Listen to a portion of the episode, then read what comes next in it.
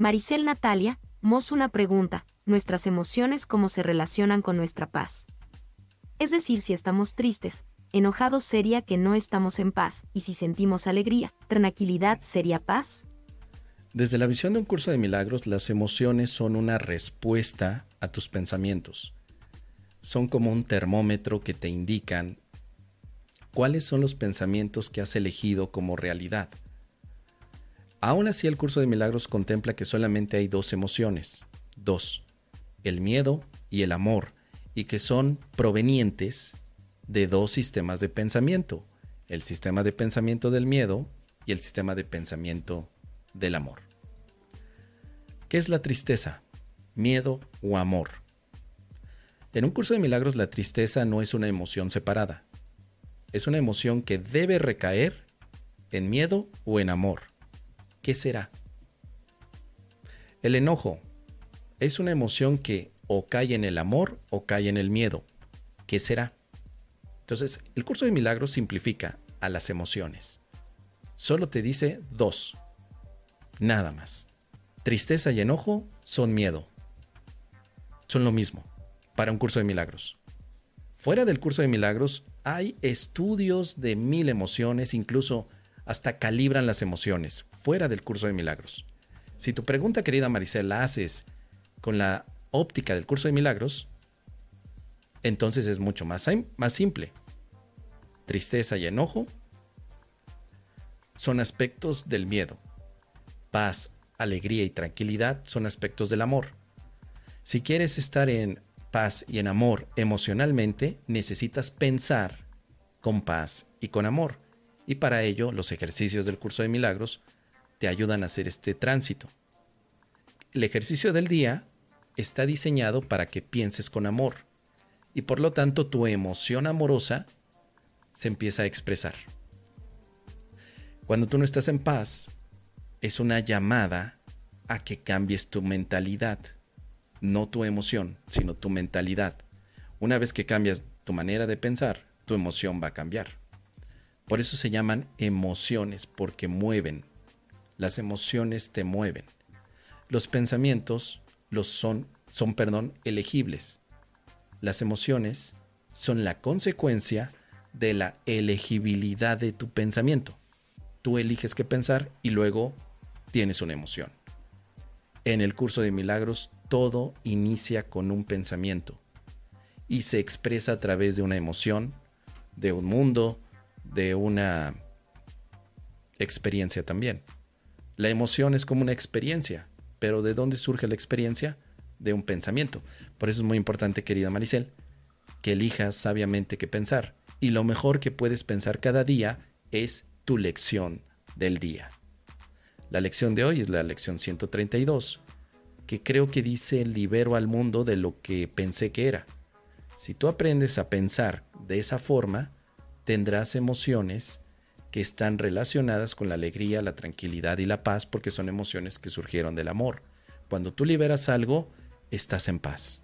Entonces la lección de hoy te ayuda a que si tienes emociones de tristeza, las liberes. No desde un punto de vista complicado, sino simplemente eligiendo de otra forma. Esa es la parte teórica, querida Maricel. Cuando yo me di cuenta de eso hace varios años, cambió completamente mi perspectiva. Al igual que muchos otros facilitadores, yo pensaba que el centro era emocional, que tenía que sanar mis emociones y que había miles de emociones. Pero cuando estudié con detalle el curso de milagros me di cuenta que no, las emociones no son el centro sino que son la, la respuesta, son la consecuencia de otro centro, que es mi mente. Mi mente es el centro. Las emociones son proyecciones. ¿Alguna vez has pensado, querida Maricel, que la emoción del miedo es una emoción ilusoria? Que aunque tú la sientas, no existe. ¿Te has puesto a pensar que el miedo que sientes nunca existió? Solo crees que existió, que tú le diste realidad, pero jamás fue verdadero. ¿Cuántas veces no has estado experimentando cosas falsas sin saber que lo eran? Como cuando estás dormida y soñando. Crees que hay verdad allí, pero en realidad es un sueño.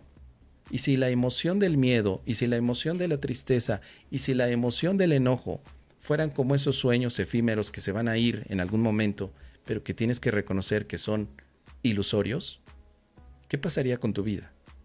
Esta pregunta me la hice yo hace una década y mi vida cambió, porque dije, entonces yo tengo el control de mis emociones primeramente con mis pensamientos.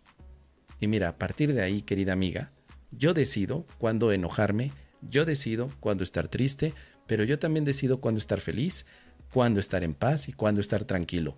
Yo lo decido, porque la decisión es en la mente, no en la emoción. Yo decido pensar con amor y me la paso bien. Estoy alegre, contento y feliz. Yo decido enojarme, yo decido verme especial y entonces viene la ira, la tristeza, el conflicto, el dolor, el abuso, el rechazo, el victimismo y etcétera. Entonces, aunque haya personas y facilitadores que me digan qué es lo que sientes, vive lo que sientes, yo digo gracias, pero ya no forma eso parte de mi sistema de pensamiento. A partir de hace muchos años, de hace una década, mi sistema de pensamiento es siento lo que yo elegí. Y si no quiero sentir eso, tengo la facultad de pensar diferente. Entonces no tengo por qué sentirme triste, ¿no? Alguien me decía, abraza tu tristeza. Gracias, pero no. ¿Por qué no, Mos? Porque eso no forma parte de mi sistema de creencias. No tengo que abrazar a mi tristeza, yo tengo que abrazar al amor. Eso sí, abrazando al amor me siento en amor. Fácil. ¿Para qué me detengo en abrazar a mi tristeza? O como alguien más me dijo, abraza tu sombra. ¿Para qué? Si no existe. Mejor abrazo la luz que si existe etcétera, querida amiga. Todo esto es un acto reflexivo. Si yo no me hubiera dado la oportunidad hace una década de cuestionarme, hoy en día estaría tratando de integrar todo lo que diga el misticismo y el esoterismo acerca del aspecto emocional. Y me tendrías aquí hablando sobre sana tus emociones. Tus emociones son el conflicto, pero al mismo tiempo también tu pensamiento. Y al mismo tiempo también tu ego y al mismo tiempo también tus generaciones anteriores. Y al mismo tiempo también tu problema es la energía. Y también son las dimensiones. Y también son los pleiadianos. Y también tu problema es que no has sabido rezarle a la Virgen de Guadalupe. Y también tu... o sea, me tendrías aquí hablando de todo y nada. Y ya estaría yo igual, tratando de encontrar soluciones en todo y en ninguna parte. Así que, si vamos por un camino, vamos a aprovecharlo al máximo.